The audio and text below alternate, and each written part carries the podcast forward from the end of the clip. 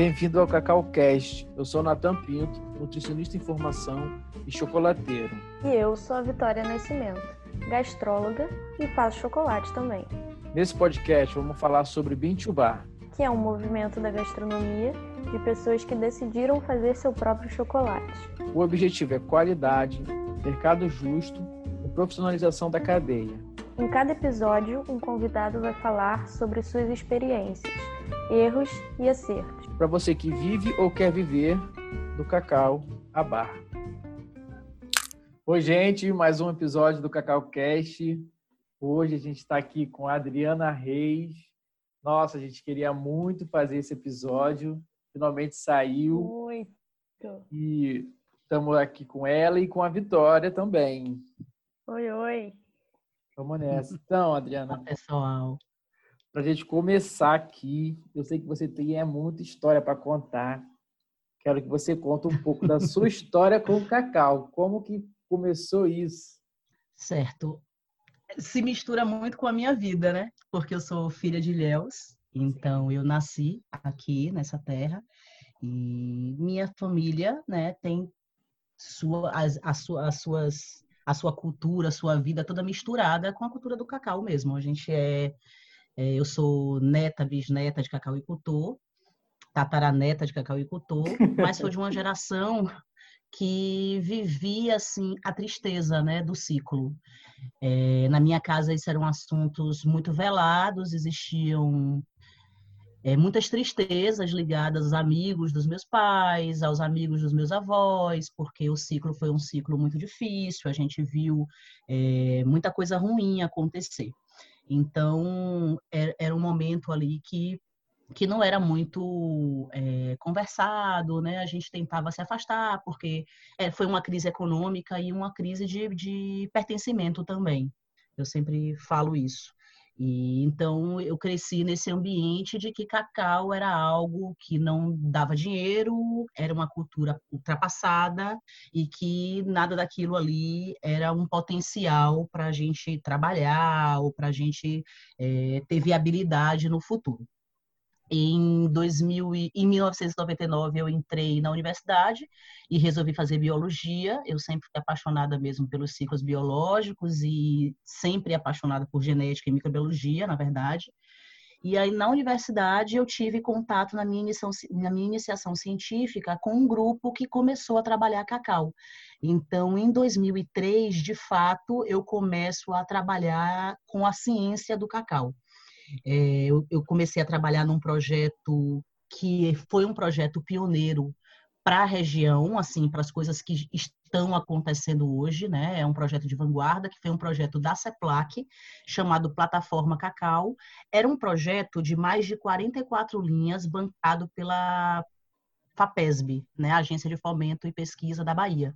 Uhum. Foi um dos primeiros projetos depois pós-crise né, do cacau, né, 89, 90, ali 2003, 2004, que se começa a botar novamente uma verba dentro da nossa região para se trabalhar a pesquisa em cacau. Um projeto pioneiro, foi liderado, se eu não me engano, por, pelo professor Raul Vale, e o professor Dario Nert, se eu não me engano, eram os dois, e eles tinham 44 ações. Dentro das últimas ações era a minha, ele trabalhava desde a época, desde a, do melhoramento de, da genético das, do cacaueiro até a produção é, de chocolate em pequena escala. Então veja que eram 44 ações ligadas a tudo que que caminhou aí. Então, os clones, eles nascem um pouco, o, o estudo né, do melhoramento genético das variedades da região nasce ali, toda essa linha. Eu trabalhava, a minha parte era na parte de inoculação de micro-organismos, a gente queria encontrar micro-organismos da, da, fermentação de cacau que fossem promissores para melhoramento do flevo,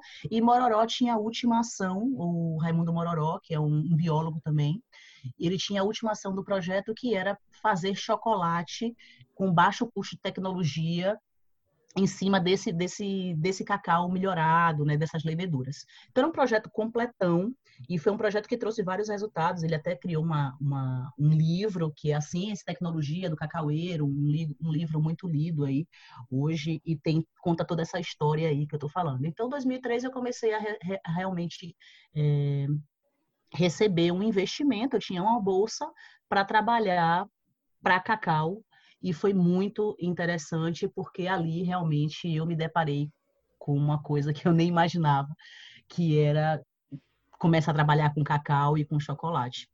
De lá para cá eu entrei no mestrado, é, fiz mestrado na área de genética e biologia molecular, trabalhando com caracterização é, molecular da diversidade microbiana da fermentação de cacau e posteriormente fiz o doutorado em biotecnologia, é, finalizando essa linha. Então fiz muito teste na área de fermentação, fui me apaixonando realmente no meio desse caminho. Quando eu defendi o mestrado, eu fui convidada para trabalhar numa ONG que foi o Instituto Cabruca, que o Natan conheceu, uhum. né? E uhum. o Instituto Cabruca abre os meus olhos. Por quê?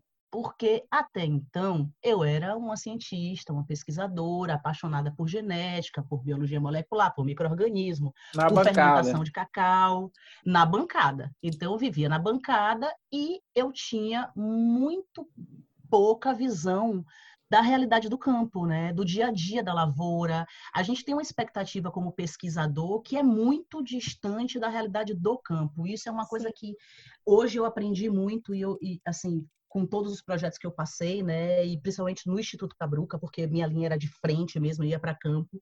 E isso foi muito bom para minha vida, é, porque eu consegui me despir um pouco, né, das vaidades da academia e da, da coisa da bancada mesmo, né, daquela uhum. coisa da, da teoria e ir para campo, conversar com os produtores, olhar os processos dos produtores e ali me dá a primeira grande, o primeiro grande susto da minha vida. Eu estava falando de inocular micro-organismos, isso era em 2005, né? Eu estava falando de melhoramento de flevo, eu estava falando de produção de chocolate a partir do cacau, e o produtor de cacau do sul da Bahia não fermentava mais cacau. E o produtor de cacau do sul da Bahia, ele não via possibilidade em fazer cacau de qualidade o produtor de cacau do sul da Bahia não tinha dinheiro para investir em qualidade, nem tinha mercado para comprar esse cacau. Uhum. Se ele chegasse com cacau na, na grande indústria, né, ele ia receber o mesmo valor, uhum. fermentando ou não fermentando. Então, aquilo me chocou, foi um, foi um impacto para a minha vida. E eu tive que entender que, bom, realmente, ciência a gente faz na bancada, mas o que o produtor precisa é de assistência, né? É, é realmente de uma visão mais prática do que eu estava pesquisando, do que eu estava é, olhando ali no meu dia a dia. E aí tive a oportunidade de ir para o Instituto Cabruca, e no Instituto Cabruca eu consegui fazer o que eu queria, que era ir para campo, a gente escreveu um projeto e a gente captou um recurso, né? A gente teve, tinha muito apoio ali de, de outras ONGs, do Estado, do governo do Estado, e eu consegui ir para campo trabalhar com pequenos produtores rurais, é, de cooperativas, principalmente o nosso foco era trabalhar cooperativismo, né? Agricultura familiar, agroecologia, certificações orgânicas. Então, a gente começou a, a fazer um trabalho também com esses produtores na área de qualidade. A gente tinha feito um diagnóstico nas comunidades, a, através de um projeto que foi financiado pelo Buffer Stock, que era uma agência de fomento da, da Holanda, e ele fez com que a gente, a gente conseguiu ir para campo fazer mapear gargalos, e um dos gargalos era realmente produzir um produto de melhor qualidade para entrar no mercado que pagasse mais, para que isso retornasse em qualidade de vida e também na questão de agregação de valor, melhoria, melhoria da renda. Uhum. E foi isso que, que a gente fez, e nesse mapeamento a gente viu ali que qualidade era um gargalo, então eu pude começar a desenvolver a minha área.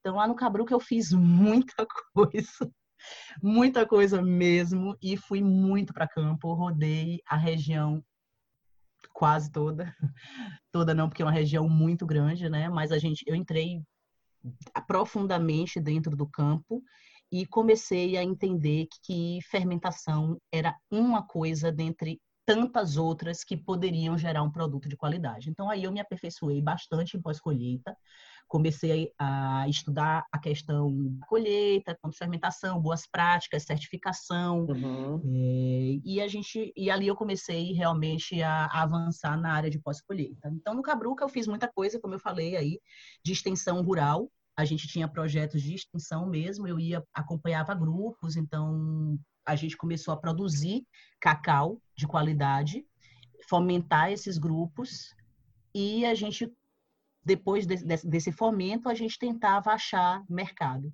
Então foi muito interessante foi bacana, mas eu sou uma pessoa que não paro e a minha mente é muito ativa e eu sou muito apaixonada pelo que eu faço. E ali também, depois de muito tempo dentro do Cabruca, e o Cabruca construiu uma história muito bacana, a gente começou, a gente ali também começou a desenvolver a, a, a percepção de que o, a gente tinha que verticalizar, né, que não só o cacau de qualidade era, era positivo, tinha muita mulher na comunidade, essas mulheres iam viver de quê? Elas faziam doces, elas faziam polpa, elas também queriam entender como se faz o chocolate, então a gente bateu muita cabeça, começou a buscar quem poderia vir ensinar a fazer chocolate. Na nossa região, a gente tem uma cultura cultura e uma tradição de fazer cocada, né? Que era um uhum. do, é o doce, é o doce uhum. é um doce de, a partir de cacau, né? Feito no tacho. E essa cocada é o que a gente chamava de chocolate. É o, é o doce que, por exemplo, me lembra minha avó. Eu não consigo, eu adoro. Eu sempre brinco que a gente vai brincar de fazer a IG do, da cocada, que não sei se é cocada ou é calcada, ou eu, como é o nome que a gente vai chamar isso. Mas é o chocolate, a, tra, a tradição da nossa região é esse chocolate caseiro, mais rústico, com granulometria maior. Uhum. E aí as mulheres queriam entender na comunidade por que aquilo não era tão fino, não tinha aquela mesma textura do chocolate, como é que eles poderiam fazer isso? Já começavam a chegar aqui pessoas né, na região mostrando chocolates feitos a partir da amêndoa e a gente achando, poxa, que legal. Aí a gente começa, a gente conheceu a Cocoatá, os indianos, né? Eles estiveram aqui no, em 2009, lá atrás, 2008, para mostrar as máquinas, né? No, no festival de chocolate que desde 2009, né, promove isso aqui na região. E aí ali a gente viu que tinha um mundão que a gente não conhecia e que a gente poderia, é, a, a, gente entendia que isso poderia ser é, aproveitado dentro das comunidades, principalmente as, as, comunidades que produziam cacau, né, e, e eram pequenas e etc. E isso foi, foi acontecendo e deixou a gente meio que bora caminhar para essa, essa, essa praia aí. A gente monta uma escola também, a Escola Floresta do Chocolate. A gente capacitou aí um número de, de pessoas que hoje a gente vê que está tá no mercado e a gente tem o maior orgulho uhum. disso. O Levando a palavra. É um, é um filhote. é o filhote disso aí, né? Com e certeza. Tem muita gente bacana que passou por ali. E e bom, e foi isso. E ali no campo, né, já no Cabruca, já fazendo muita coisa no Cabruca, porque era um trabalho que tinha muita coisa para fazer, né? Eu comecei a ficar muito é, com muitas interrogações, né? Porque eu ia para campo, ensinava esses produtores a fazer o cacau de qualidade. E aí depois que esse cacau estava pronto, os produtores eles voltavam para mim e diziam: "E aí agora, Adriana, eu vou vender para quem?" Uhum. E aí eles faziam, e agora eu vou vender por quanto? E aquilo me deixava aflita. E eu fazia, eu não sei, eu sou uma técnica, eu sei fazer cacau, sei ensinar a fazer cacau, né? Eu achava que sabia. missão eu já cumpri, né? É, tipo isso, mas e aí agora? Eu, eu me senti realmente provocada e isso mexeu comigo muito. E eu comecei a pensar que a gente precisava dar um salto realmente, que o Brasil tinha potencial. Daí então também muita coisa aconteceu boa, extra, né? A, a, a todo o trabalho dos produtores individuais, a gente viu nascer, 2005 da, nasce a primeira associação de cacau fino, é, a gente tem a cooperativa Cabruca, que era uma cooperativa de orgânico, uma cooperativa muito próxima a mim, que é um pessoal que faz um trabalho muito especial, são pioneiros aqui na região, eles conquistando o mercado internacional, então a gente viu a Laderes, a Felclin comprando cacau de qualidade da, do Brasil, colocando isso no chocolate, a gente viu João Tavares 2009, 2010 ganhando prêmio internacional. Então ali a gente fala, poxa, peraí, né? É um cenário positivo, tem potencial, mas a gente precisa ampliar isso, porque esse mercado, ele é um mercado que ele, se você tiver volume, ele compra volume. Se o cacau for bom, existe, uhum. existe mercado. Mas e sempre aí, internacional, né? Me... Sempre internacional. Aqui no Brasil, dentro do Brasil, pequenas iniciativas, tá? Pequenas iniciativas. Nessa época aí, 2007, 2008, né? Pequenas iniciativas, mas já surgindo as primeiras marcas tal. E e ali a gente tinha também, por exemplo, dentro da região, os ousados, né? Os audaciosos. A gente, eu, eu tava, a gente dentro da cooperativa Cabruca tinha um cooperado, que era o Fernando Botelho, que já tinha sua máquina, sua melanger. 2009 também já vem Marcela da Cacau do Céu vindo, é, abrindo a Cacau do Céu e já começando a produzir a linha dela Bintubá. E, e a gente começando a ver que esse era um cenário que, que mexia. A gente viu o Festival do Chocolate cada vez mais forte, muita gente vindo, se interessando. Então aquilo cabeça mexia mesmo, porque eu, eu comecei a entender que de, a, a genética, a microbiologia, dentro do meu coração estava ocupando um espaço bem menor e que cacau e chocolate ficava bem maior cada dia que passava. Então aí nessa a gente eu numa, numa conversa a gente eu encontrei o, o Cristiano Vilela, que era um colega meu que a gente fez mestrado junto. Ele vinha de uma multinacional, né? Tava saindo dessa multinacional e a gente num papo, numa conversa, a gente teve a ideia ali de vamos montar o SIC, acho que tem o espaço aí para montar um laboratório e esse laboratório ser um laboratório que dê suporte aos produtores, com foco na qualidade, e foi o que a gente e... se propôs e fez, né? Então, hoje aí eu estou à frente da gerência do, de qualidade do Centro de Inovação do Cacau, que é um projeto inovador e que vem para Adriana, assim, para responder algumas questões que ficaram ali dentro da minha cabeça de forma provocativa, que é como, esse, como o cacau brasileiro dá esse salto, mostra para o mundo que tem qualidade, aonde está essa qualidade, quem faz esse produto, que volume ele faz, para quem ele tem que vender, sabe? Então, essa, essa era a uhum. ideia e, e foi para isso que o SIC nasce. De lá para cá, a gente muda muita coisa também, já começa a nascer aí outras, outras portas, outras possibilidades, mas nosso foco realmente é a valorização do cacau brasileiro e mostrar para o mundo que a gente tem uma origem especial, né, que está aí, né, movimenta, movimentando já. A gente tem um mercado que nem acreditava que tantas marcas iam nascer, que o, o movimento Bintubá ia ficar cada vez mais forte, que a gente ia ter um mercado comprando cacau de qualidade dentro do nosso país, né? Que mesmo que ele ainda seja pequeno, ele está caminhando, né? Para cada vez mais para crescimento e é um crescimento positivo. Eu acredito que inclusive já já cutuca ali a grande empresa, né? As uhum. grandes e eu acho que é um cenário super favorável e mistura muito um pouco da, da minha vida ali, de quando eu comecei, com toda essa trajetória que a cadeia tá, tá tomando e esse momento tão bom que a gente, todo mundo tá vivendo, né? Com certeza. Show. Mas, Adriana, fala mais do SIC. É, fala mais de como ele começou certinho, quanto tempo tem, assim, de forma prática, para que ele serve para o pro produtor, para para o chocolateiro. Fala, fala mais aí do SIC para gente. Tá, então o Centro de Inovação do Cacau ele é um laboratório, tá? É um laboratório de análises físico-químicas e sensorial de cacau e chocolate. Ele está dentro de um guarda-chuva, que é o Parque Científico e Tecnológico, que isso eu acho que é a coisa mais interessante, é um modelo de trabalho em rede. Então, o SIC hoje ele tem uma gestão compartilhada. Nós somos CEPLAC, nós somos Instituto Federais baianos, nós somos Universidade Estadual de Santa Cruz, UESC, Universidade Federal do Sul da Bahia, é, Instituto Arapiaú, tem ONG também, que regem o conselho, são 14, 15 instituições que pensam a região, pra, né, o desenvolvimento territorial da nossa região, e eles são o nosso conselho estão acima do SIC. E o centro, ele é um laboratório de análises físico-químicas e sensorial, essa é a nossa proposta, com foco na valorização do cacau brasileiro. Só que isso é o que a gente faz no nosso dia a dia, né? Uhum. Mas o que está no bastidor do SIC realmente é a nossa plataforma, o nosso banco de dados.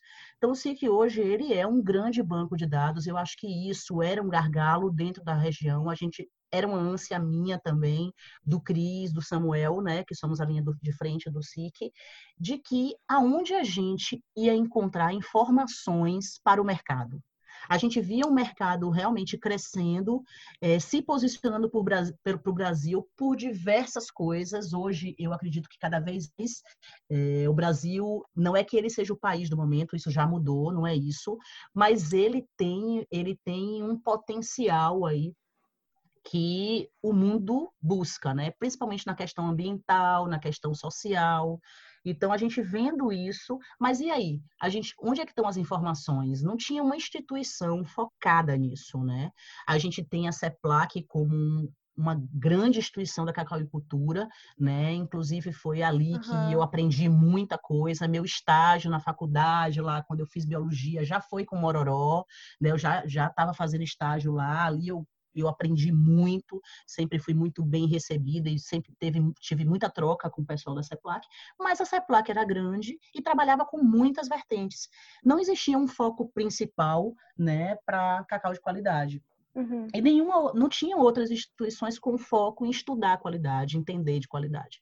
Então esse era o gargalo e aí que a gente atuou, né? Então a gente a gente é um laboratório, mas no fundo, no fundo, todo o cacau que entra no SIC vai para um grande banco de dados e esse banco de dados a gente consegue gerar informações em tempo real sobre o estado da arte, né, da, do, da qualidade. Então, se entra análise de química, eu vou saber inferir sobre metais pesados, sobre flavonoides. Se entra Maravilha. análise de para classificação, eu consigo te dizer como a gente tem feito aí e a gente vai começar a publicitar melhor essas informações, né, para que todos entendam. Mas a gente consegue ver sazonalidade, a gente consegue entender, por exemplo, que vou citar como 2019, que foi uma safra difícil, né? Porque teve impacto de uma seca grande que a gente teve. E aí é difícil por quê? Porque a gente está vendo lá em tempo real as curvas, né? De fermentação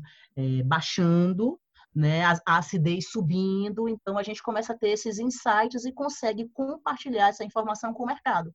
Então quando o mercado a gente também faz a ponte entre quem vende cacau e quem compra cacau. Então, quando hoje um cliente que produz chocolate ou quer comprar cacau, ele acessa o SIC, ele consegue acessar esse banco de dados que vai ajudar ele a encontrar esse produtor ou esses produtores ou esse perfil de cacau com maior facilidade, porque antes ele teria que fazer uma viagem via a Bahia, ou ir ao Pará, uhum. ir ao Espírito Santo, mapear, depois leva para casa, pega um lote, analisa o lote, volta, conversa com o produtor. Isso poderia levar um ano. Né? Isso a gente consegue hoje fazer de forma muito rápida dentro do SIC, é depender da, da, necessidade, da demanda do nosso cliente. Então, hoje eu tenho o meu cliente principal, que é o produtor de cacau, o SIC nasce para o produtor de cacau, para que ele tenha um, um laboratório com referência, metodologia, de confiança, com credibilidade, para que ele entregue aquele cacau e essa, sejam feitas as análises que ele desejar, né? E que ele, através daquele laudo, ele possa melhorar, ele volta para campo e melhora os seus lotes, melhora a qualidade. A gente já faz isso com vários produtores, a gente vai acompanhando lote a lote e dando insights, né? Esses produtores têm acesso a mim, como eu tenho experiência na área de pós-colheita, eu consigo de forma prática e rápida falar, olha, você veja no laudo que a acidez está baixa, vamos corrigir fermentação, ou é algum defeito, vamos vamos tentar mudar ponto de colheita, e aí ele vai começando a olhar aquilo ali, botar a mão na massa e melhorar. E eu tenho também do outro lado o meu cliente, que é o comprador, que às vezes ele vem buscando um terroir ou ele vem buscando uma condição sanitária, né? Eu tenho clientes, por exemplo, uhum. que compram cacau por causa da parte microbiológica ou por conta da questão química, por exemplo, porque ele está ligado em, em, em, amêndoas que não tenham é, contaminação química. E aí a gente consegue fazer essa ligação da, das duas pontas, né, das duas partes. Então, é um trabalho, é, era um espaço que não existia, né? Eu acho que a gente hoje vende informação técnica, é isso que a gente faz, e aproxima as pontas, né? Faz o mercado se aproximar de forma mais rápida. Então, o SIC nasceu em 2016, nós temos, estamos caminhando para o quarto ano, é uma iniciativa muito nova, mas que a uhum. gente vem, vem vendo aí o impacto dele aos pouquinhos, né? A gente tem muitos desafios ainda. Eu acho que a gente pensou o SIC em três fases. A gente viveu a fase da classificação, é, a gente é bem crítico com isso, a gente recebe muita crítica e a gente é super aberto a isso. É um modelo inovador, né? A gente é uma startup, então a gente vê que esse é o caminho mesmo de ouvir o que os nossos clientes têm, os feedbacks, né, e tentar corrigir rapidamente. A gente tem essa liberdade de, de fazer isso de forma rápida. Então a gente viu ali, olha, a classificação a gente abriu, mas a gente sabe que hoje qualidade, por exemplo, não é só teste de corte, né? Numa tábua de Sim. corte, a gente não vai claro. dizer que isso é qualidade. Vocês, como chocolateiros, sabem isso melhor do que eu, porque vocês me dão esse feedback e eu tenho que. Tenho, eu preciso sempre estar. Tá, é, afinando e, e, explicando muito bem sobre isso. Então, muitas vezes a gente vê muita coisa, o que é, é orgânico, né?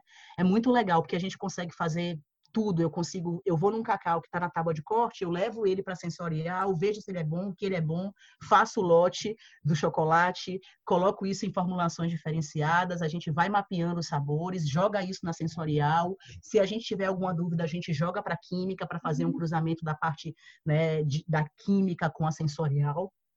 Então, a gente consegue fazer isso de forma dinâmica e rápida. E, e, a gente tem muita coisa interessante ali. Em quatro anos, a gente tem visto muita informação que às vezes a gente não sabia do cacau brasileiro. Então, hoje a gente já tem uma noção um pouco do perfil do cacau brasileiro, né? Da onde está, onde, onde estão as amêndoas, com perfis diferentes, quem está fazendo, como, ele, como esse produtor faz, né? qual o volume que ele tem, o que ele precisa melhorar. Então a gente vai vivendo essas fases. A fase 1 foi essa fase da classificação, mas a gente sabe que ela é ela é inicial, né, ali.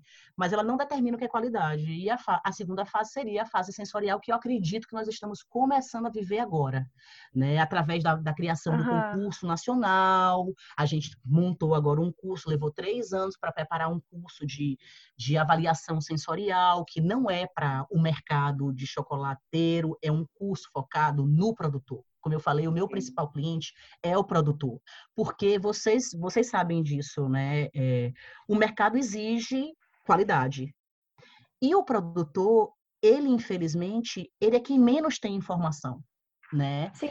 Então, coitado, ele fica muito distante disso. A gente não tem uma cultura que fazia valer a pena estudar, pesquisar, gastar dinheiro com isso, né? É um desafio para o SIC isso, inclusive, todo dia, né, na diária. Mas ele precisava se aprofundar. É, se o produtor hoje não sabe o que ele produz, dificilmente ele vai saber qual é o valor daquela amêndoa, né? Então, as, os elos ficam, né, ficam quebrados ali, ficam rachados. Aí depois pode abrir uma, uma possibilidade de ele falar, ah, mas me paga mal, ah, mas seu cacau também não é tão bom.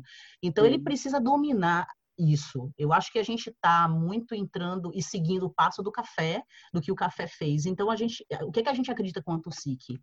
Que o produtor precisa entender o que é qualidade. Ele precisa olhar, comer, cheirar, ele precisa, porque ele precisa dominar o negócio dele.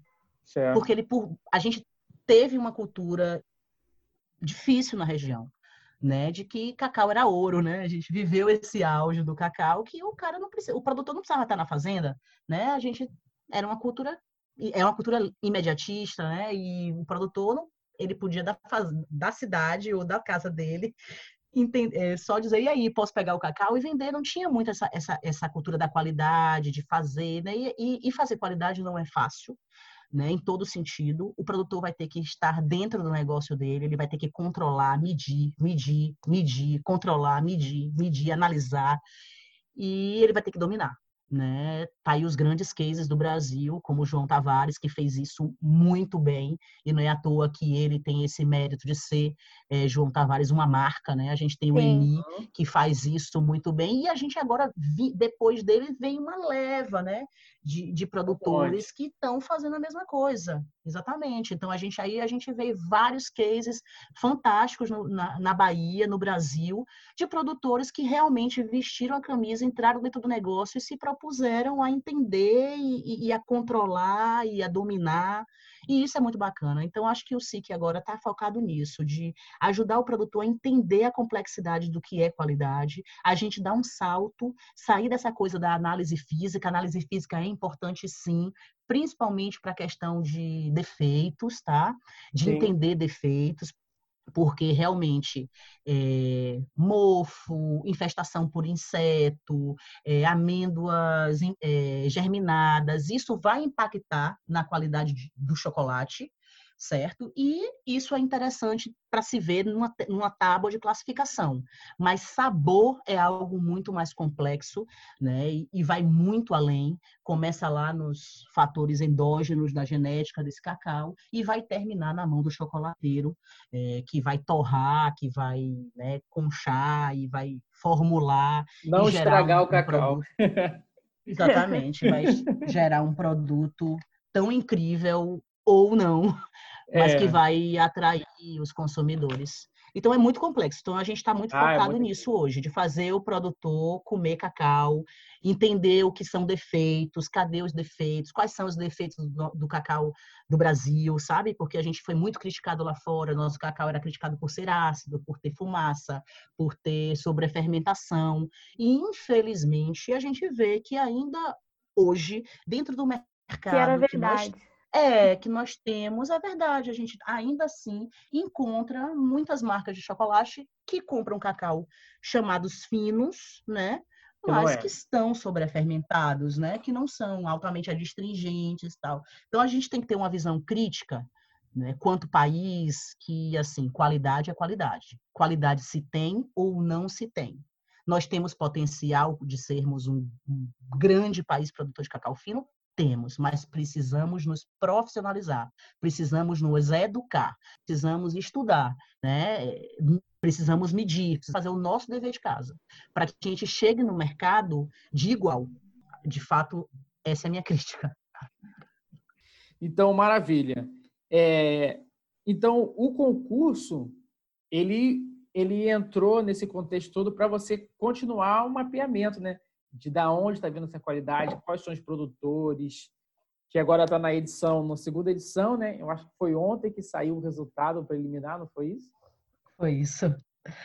Foi eu vi um monte de, é, o concurso nova que eu não conhecia ali. Uhum. É isso que é o legal, entende? É, o Brasil merecia esse concurso, né? É, é uma coisa que fortalece o país, é uma coisa que cria a cultura da qualidade, estimula a cultura da qualidade e nos empodera, né? Porque mais importante do que ganhar prêmio lá fora é a gente saber valorizar o que é bom aqui dentro. Né? É, é um ganho para todo mundo, principalmente para o chocolateiro nacional. Então a gente a gente cria uma, uma concorrência positiva, tanto é que esse ano aí muita gente nova apareceu, e a gente faz também do nosso lado, né, do lado da, de quem apoia o, o concurso, todo o mapeamento, né, de quem está fazendo qualidade, aonde está essa qualidade, qual é o perfil. A gente vai avaliando e construindo um mapa, né? O sonho do SIC é no futuro a gente ter um mapa brasileiro é, da onde está esse cacau é, que tipo de perfil sensorial eles têm, todas as informações possíveis, quem sabe, né? A gente conseguir dentro do nosso site ir ali e mostrando os terroirs e, e comunicar isso e deixar isso aberto para o mundo para tornar isso acessível e mais fácil e mostrar realmente o nosso, o nosso potencial quanto uma origem de qualidade, porque não é brincadeira, nosso país é enorme, né? A gente tem um país que as origens elas são muito distantes uma das outras, né? Sim. Espírito Santo para Rondônia é um, um mundo, sei lá, 4 mil quilômetros de distância. É, do Espírito Santo para o Pará, da Bahia para o Pará. Muitas origens novas nascendo, gente. Tem muita gente fazendo cacau em áreas não tradicionais. Isso é muito interessante. O concurso também né? estimula essa questão das, das, estratégias, das estratégias né, territoriais. Então, imagina, tá tendo, se planta cacau hoje em Minas, se planta cacau em São Goiás, se planta cacau em São Paulo, em Fortaleza, em Recife, né, na Chapada Diamantina, na Bahia, sim, sim. Em, em, Barreiras, é, em Rio, Juazeiro. O Rio tem uns pequenos. Ah, no Rio tem, né, Natan? Os produtores pequenos aqui. Mas vai ter mais, vai ter mais. Então, o concurso serve para isso, para valorizar realmente, para reconhecer onde estão as joias brasileiras, né? Mapear, poder dar essa informação, poder é, também é, valorizar esses produtores, sabe? Que fazem esse investimento, que se dedicam. Sim, que, é um que produzem coisas. Estou comendo, tô comendo N chocolate. Ah, Aí tá assim, ó. Mas que se dedicam e que precisam ser valorizados, reconhecidos, né? Apoiados. Uhum. E às vezes o cara nem sabe, gente, que faz qualidade. E, e Adriana, sabe? como é que faz para participar do concurso? Como é que é, assim, para... o concurso, qualquer produtor de cacau pode participar. Ah. Ele é um concurso nacional apoiado pela cadeia. Então, a gente teve esse ano é, os, os, patrocinadores é, chegaram mais próximo, acho que isso é muito legal, o SIC fica muito feliz. O concurso não é do Centro de Inovação do Cacau, ele é realizado por um comitê, né? A gente monta um comitê nacional de qualidade, que isso é importante também. E aí esse comitê é CEPLAC, SIC, Barricalibu, Mars Cacau, Olan, não, Olan não, Cargill, é um, é, é um comitê grande, né, com pessoas da área de ligadas à área de, de, de qualidade, área de chocolate, e aí as iniciativas vêm por meio deles. Nós só fazemos a questão das análises, apoiamos as análises e é, estimulamos o grupo, né? Vamos uhum. lidando ali, é, gerindo o grupo. Então, é bacana por isso. Então, qualquer produtor pode participar hoje. E a gente tem três fases. A primeira fase é a seletiva de documentação, da inscrição. Aí vem para a fase que a gente viveu agora, que é esse resultado que acabou de sair, que é a uhum. fase da triagem de defeitos. A gente faz um passo a passo ali na classificação, na análise físico-química básica, né, para triar os off flavors e os defeitos. E aí vai para a última etapa, que é essa que vem agora, que é transformar isso em licor e chocolate, e isso vai para um júri técnico e para um júri de convidados. E aí sai o resultado final, que provavelmente esse ano vai atrasar um pouquinho por conta dessa questão do surto que nós estamos vivendo, né? Sim. E aí uhum. provavelmente vai ser dado em junho, julho, se tudo der certo. Vai ter um pouco mais um mês aí para frente. Ia sair é no... importante. Fale, Natan. Não, o resultado ia sair no Festival de Léus ou vai ter um outro evento agora, como ano passado? Geralmente tem um, um, evento individual, mas agora a gente vai analisar. É, o festival é um parceiro do SIC, o SIC não teria problema nenhum em, em fazer isso lá dentro, mas ainda não está oficial, então não, não tenho nem não tenho nem como falar se sim ou não. É, mas tudo mudou ser. também agora, não... né? É. é, como ficou tudo muito louco, né? A gente não sabe o que vai acontecer. É. Infelizmente. É importante falar que tem as categorias também, né? E aí isso. você se inscreve de acordo com a sua categoria de, de cacau, né? Ah, eu queria saber isso mesmo, isso. saber da, da, da, experimental. Isso é, é legal. É. Isso, porque a gente tem a categoria de mistura, que é tipo o real, né? Porque hoje a gente sabe que a maioria dos produtores, eles não fazem cacau separando variedades. Isso dá muito trabalho, nem todo mundo, as fazendas não estão capacitadas para isso. Isso é um modelo mais novo, né? E essa categoria de mistura é, é o tradicional, é o cacau feito, os blends feitos na fazenda sem, sem ser de uma única variedade. Aí tem a segunda categoria, que é a varietal, que é uma, uma categoria que a gente aposta muito, porque daí saem joias, né? Ano passado a gente tirou três origens que foram muito interessantes, que a gente acredita muito, que foi o Catongo, o SJ02 e o BN34 que são muito interessantes e isso aí é um mapeamento importante para o país, né? Essas, essas variedades uhum. genéticas, como elas, como elas se comportam sensorialmente, como, como o mercado aceita elas. Então, isso é bacana. E esse ano a gente colocou a categoria experimental, que era uma categoria que a gente estava doido para colocar, porque a gente estava vendo, o Centro de Inovação também tem essa coisa do mapeamento de de inovações. Sim. Hoje tem muita coisa acontecendo, tá? A gente tá é, a gente eu brinco muito que a gente está abrindo a caixa de Pandora. A gente está realmente entendendo que o momento é positivo e está tendo espaço para inovar. é necessário inovar. Também tem muita gente nova chegando. A gente está vindo aí de uma terceira, quarta geração assumindo as fazendas de cacau. Isso está trazendo muita coisa bacana. É, provavelmente vocês vão entrevistar essas pessoas, Sim. né? Mas a gente tem muita gente, a gente tem o Pedrinho, né, é, da Magalhães, da, da, da VAR, a gente tem a Juliana Aquino, a uhum. gente tem o Rogério Camei, a gente tem a, a, própria Marcela da Cacau do Céu, que eu já citei, a gente tem uma leva de produtores que estão entrando em fazenda, estão dominando seus processos e começando também a, e, e, e começando a, a, querer verticalizar e, e chegam até o chocolate, por exemplo.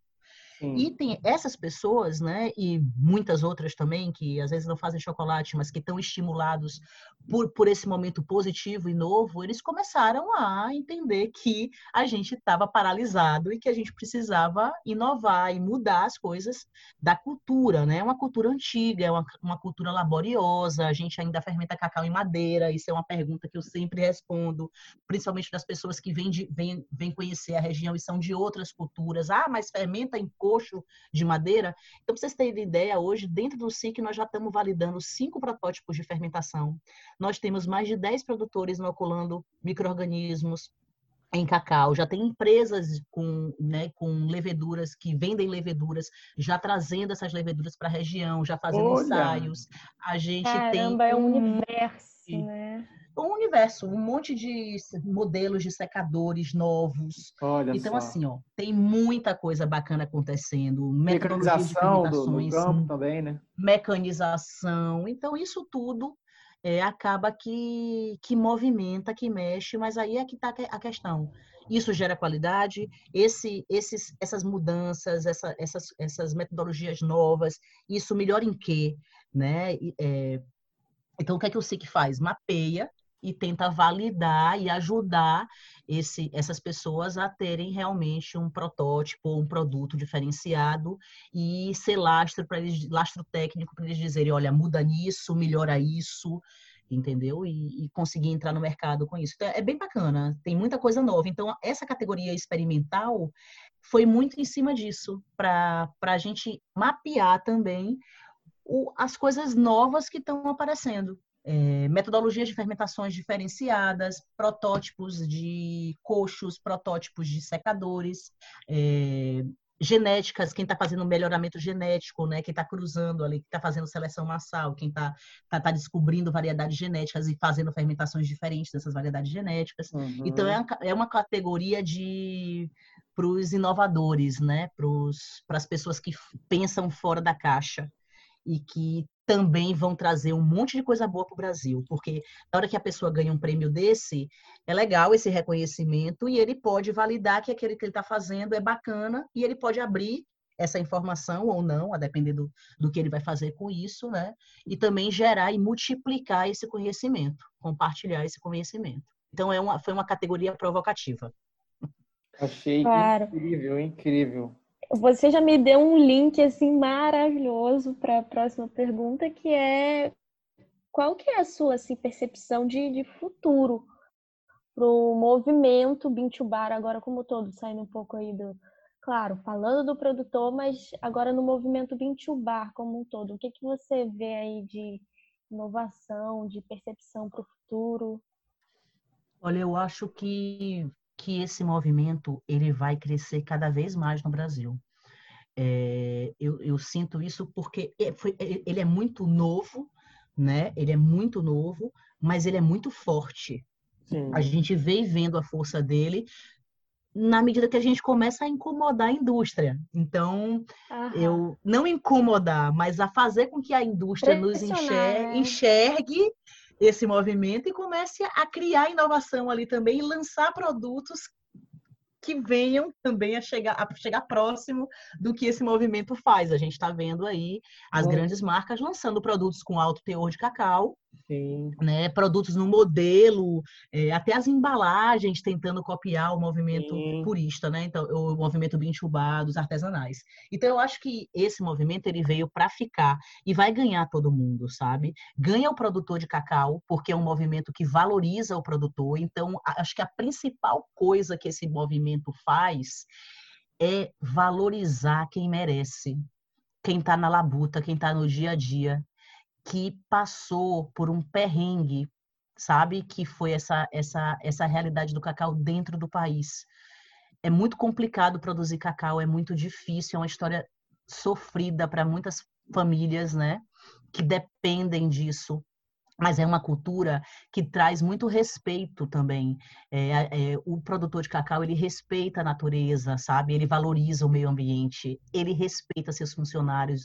A gente não tem uma cultura é, de escravidão, de criança trabalhando no cacau, sabe? A gente sabe que existem casos específicos e pontuais. O Brasil é um país grande, é difícil, né? Não é só exclusivo da cacauicultura, existem outras culturas também. Uhum. Mas no cacau, de fato, você vai chegar numa fazenda, quem tenha, quem já visitou, né? E, e eu convido a todo mundo que, que ama essa, essa, essa cadeia e que gosta de chocolate que venha visitar você vai ver escolas dentro das fazendas, você vai ver escolas muito lindas dentro das fazendas, criança estudando, criança feliz, criança correndo, brincando, ela não está na lavoura. Então, eu acho que, que a gente, o, o produtor de cacau brasileiro, ele respeita sabe? Tem um, existe um respeito, uma gratidão pela natureza, pelo ambiente, e existe um respeito e uma gratidão pelas pessoas que trabalham na cultura. Precisa se melhorar muito também, né? Porque é uma crise imensa e a gente não consegue também. É, a mão de obra é, um, é, é, complicado, o custo de produção é alto, então existem gargalos, existem muitas dificuldades ali também para o trabalhador rural, eu digo.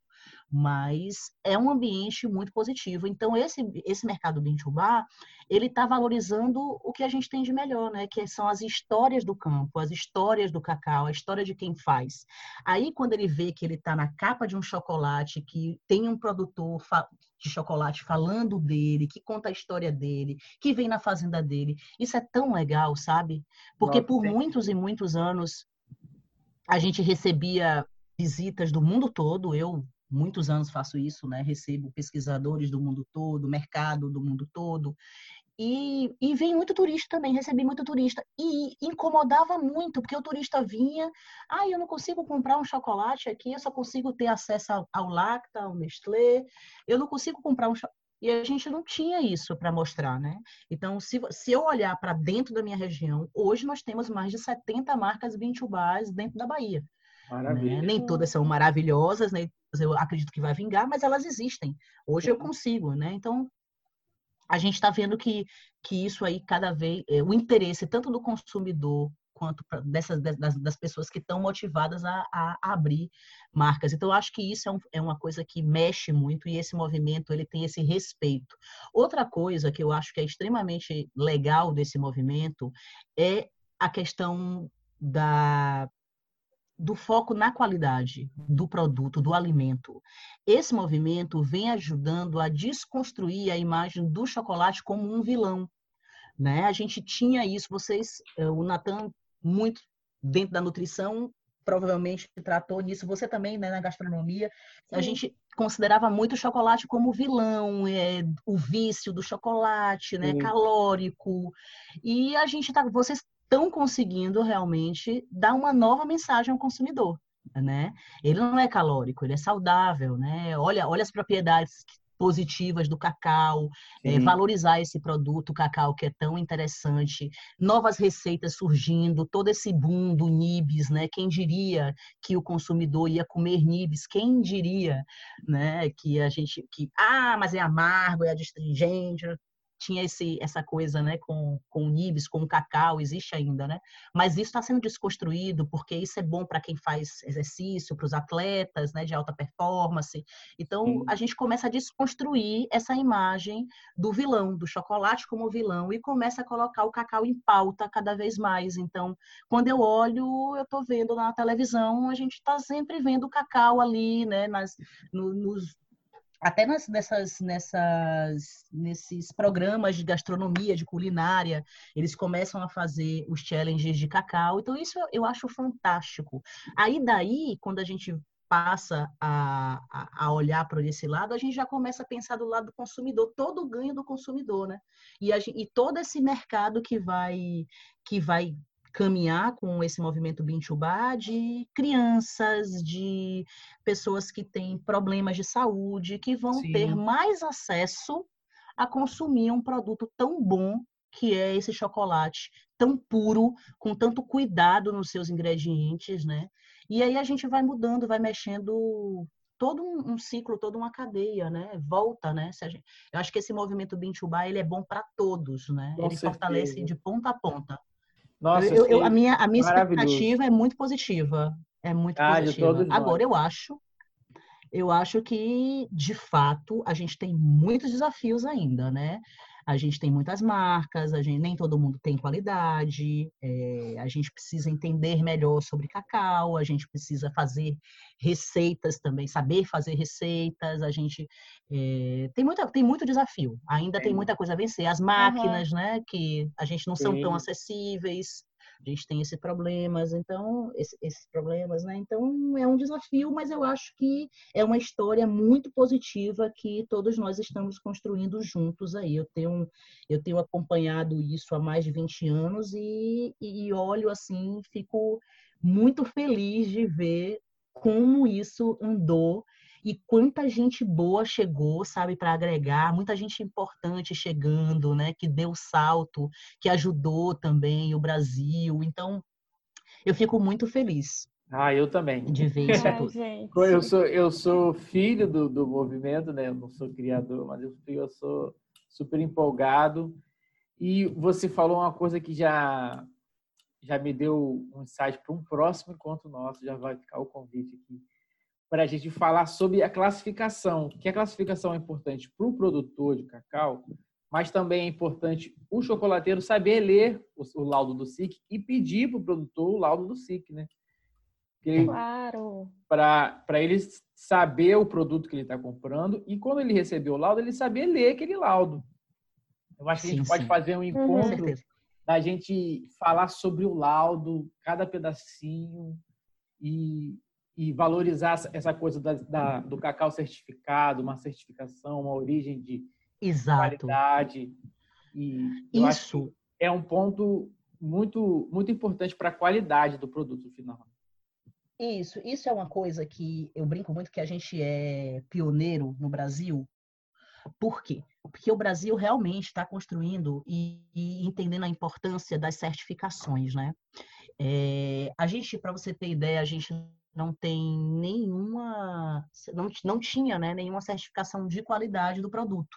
Todas as nossas certificações eram socioambientais. Sim. E aí, com o nascimento uhum. da indicação geográfica Cacau Sul Bahia, né, e todo o movimento do, das, das indicações geográficas de cacau, hoje nós já temos três, nós estamos construindo uma história muito interessante dentro do cacau. Nós estamos, nós estamos na vanguarda, não tenha dúvida disso. A gente, esse esse projeto da indicação geográfica Cacau Bahia projeto que eu sou apaixonada, né? Porque é um projeto que começa lá no Instituto Cabruca, né? Junto com vários outros parceiros, CEPLAC e FEBaiano, mas a gente construiu ali junto esse projeto, né? Sou coautora também, junto com o professor Durval, professor Dário, com Neide da CEPLAC, e, e hoje ela, ele, ela, é, ela é super bem trabalhada, né? E administrada pela Cacau Bahia, Associação Cacau Bahia, gerida pelo Cristiano Santana, parceiro demais do SIC, parceiro dos nossos projetos aí de qualidade, mas isso é extremamente importante, por quê?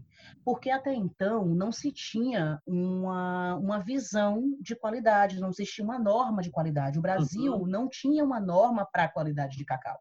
Né? A, todas as regras eram que era a IN 38 de 2008, que é uma, é uma, é uma legislação para cacau comercial, que tipifica o cacau em tipo 1, 2, 3 e fora de tipo, que está ligado à indústria, né, à seleção Sim. da indústria, a compra do cacau pela indústria, mas essa legislação não fala de fermentação, ela não fala de, de defeitos, né, assim, de off, off flavors, no caso, ela não fala de, de um cacau é, de qualidade, de fato.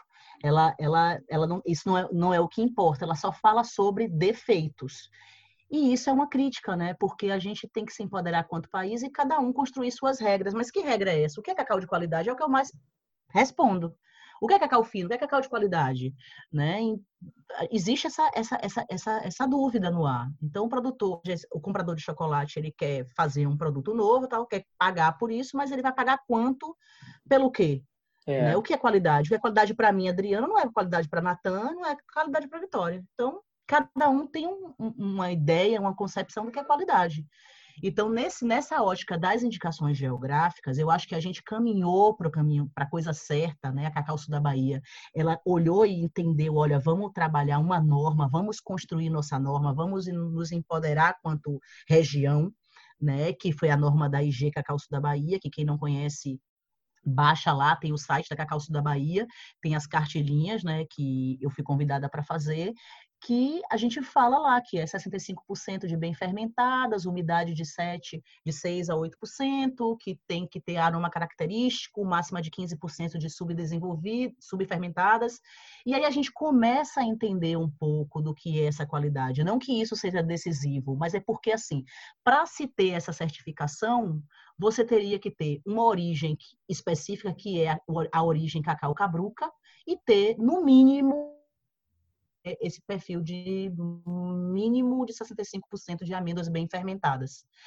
A partir daí, a gente abre um leque aí para falar de, de qualidade dentro do país. E aí a gente vê que o Espírito Santo, com a IG de Linhares, vem pelo, pelo mesmo caminho, trabalhando é, seu padrão, né, garantindo e, e, ao seu consumidor um produto de qualidade dentro do seu padrão. E a gente agora tem também recentemente a IG do, de Tomé Açu, que Tomé Açu tem uma história também, uma tradição de um cacau muito bom, valorizado. E a gente começa a entender que isso casa muito com o discurso do cacau lá fora, né? O que é que o mundo quer? Um cacau rastreado, a palavra do momento é rastreabilidade, a gente está falando muito de origem, né? A gente agora, principalmente, né, depois de. A gente já está vendo isso, o impacto dessa, dessa, dessa, dessa doença, dessa crise, que, desse, desse vírus, né, vai levar cada vez mais a gente entender de onde vem, uhum. a entender quem fez, né? Então, rastreabilidade a gente vai começar a ouvir cada vez mais essa questão da rastreabilidade da IG Cacau da Bahia, ela vai dessa garantia do consumidor entender todo o processo, né? Como esse cacau foi feito, todas as etapas, como ele foi avaliado, e isso pode chegar na barra do chocolate. Então, isso é muito inovador. Eu acho que esse é o futuro, todo mundo vai caminhar para isso, a grande empresa, a grande indústria vai caminhar para isso também, né? E isso vai muito de encontro ao o que, a, o, que, o, o que o mundo está estabelecendo para cacau fino. Né? A gente está caindo daquele conceito, já caiu, né? O conceito do cacau fino que tem lá no, no ICCO, de que cacau fino está ligado a variedades genéticas, né? Forasteira é cacau buque, trinitário e crioulo é cacau fino. Ah, mas o Brasil ganha prêmio de qualidade lá fora. João Tavares ganhou prêmio lá fora, como Emiga, assim? como assim? Né? Então, e, e outras origens também, a África já ganhando prêmio, então como assim? Então não, então não é isso. Então eles começaram a entender que realmente não é isso que eles precisavam se atualizar. Então a gente está caminhando aí para um novo conceito, que é um conceito de que cacau fino é um cacau que tenha potencial aromático, mas que não tenha defeito, que seja de uma origem que não tenha defeito. Então, ele está ligado a uma origem específica, ele tem potencial aromático e ele não tem defeitos. Então, isso é bacana porque converge muito com o que o, o Brasil está se está fazendo, com o que o Brasil está entendendo que é como ele tem que se posicionar lá fora. Incrível, incrível. Ah, gente. Tô chocada. Tem que acabar. Tô chocada, é uma aula demais, é aula é, demais isso aqui. Demais, demais. Ai, gente. A gente quer agradecer muito aqui a sua presença, a sua fala, apaixonada pelo, pelo tema. Dá para uhum. E quer marcar logo um, um, novo encontro. Eu acho que essa ah, ferramenta que a gente está tá criando aqui vai trazer a voz para muita gente. A gente quer ouvir muitas pessoas falando sobre é, muito legal. o trabalho. E a ideia é essa, a gente focar na qualidade, profissionalizar o nosso setor mesmo, tem que ter parâmetros, tem que ter um laudo, tem que ter tudo isso para a gente avançar na discussão e na qualidade. E a gente está se preparando para ser o país número um em qualidade do mundo de chocolate e de cacau. É isso que é a nossa preparação. Deixa eu falar a vocês que vocês estão de parabéns aí com o Cacau Cast. muito, muito legal. É, acho que é isso que a gente precisa do novo, sabe? É muito bacana. Uhum. De aproximar e de educar, de conscientizar, que é um pouco do trabalho que vocês fazem. Eu sempre brinco com o Natan. Você não vende uma barra, né? Você ah, conta uma história, dá uma aula é, e depois ah. vende uma barra de chocolate. Aluga o ouvido da pessoa 20 minutos e vende uma barra. Exatamente. Então eu Mas acho é que é isso. Bacana. É isso, a gente está pela história, né? No final é uma barra de chocolate, mas a gente está aqui mesmo pela história, para contar a história, para dar informação. É por isso que a gente é apaixonado, né? No, na verdade. É isso aí. E aí vai atraindo mais apaixonados, né? É. Vai jogando as iscas e vai trazendo mais apaixonados. Isso é muito bom, muito bom. Então, de parabéns. Contem comigo para o que vocês precisarem. Tá bom, eu também queria te agradecer muito, muito, muito. Como eu falei, isso aqui foi uma aula, a gente nem precisou falar nada. Foi, acho que o podcast que a gente porque ficou mais muito, quietinho. Eu falo muito. Não, não é por isso, é porque, porque não precisava falar, você falou tudo. Muito obrigada. Vai ter sim parte 2, porque Adriana Reis, né? A gente não precisa mais falar nada. Ai, e é isso aí, obrigada e obrigada, até o próximo. Tá gente, tá só para terminar, esse podcast é patrocinado pela N Chocolate e pela Startup Macaé. Beijos, tchau. Tchau. Tchau.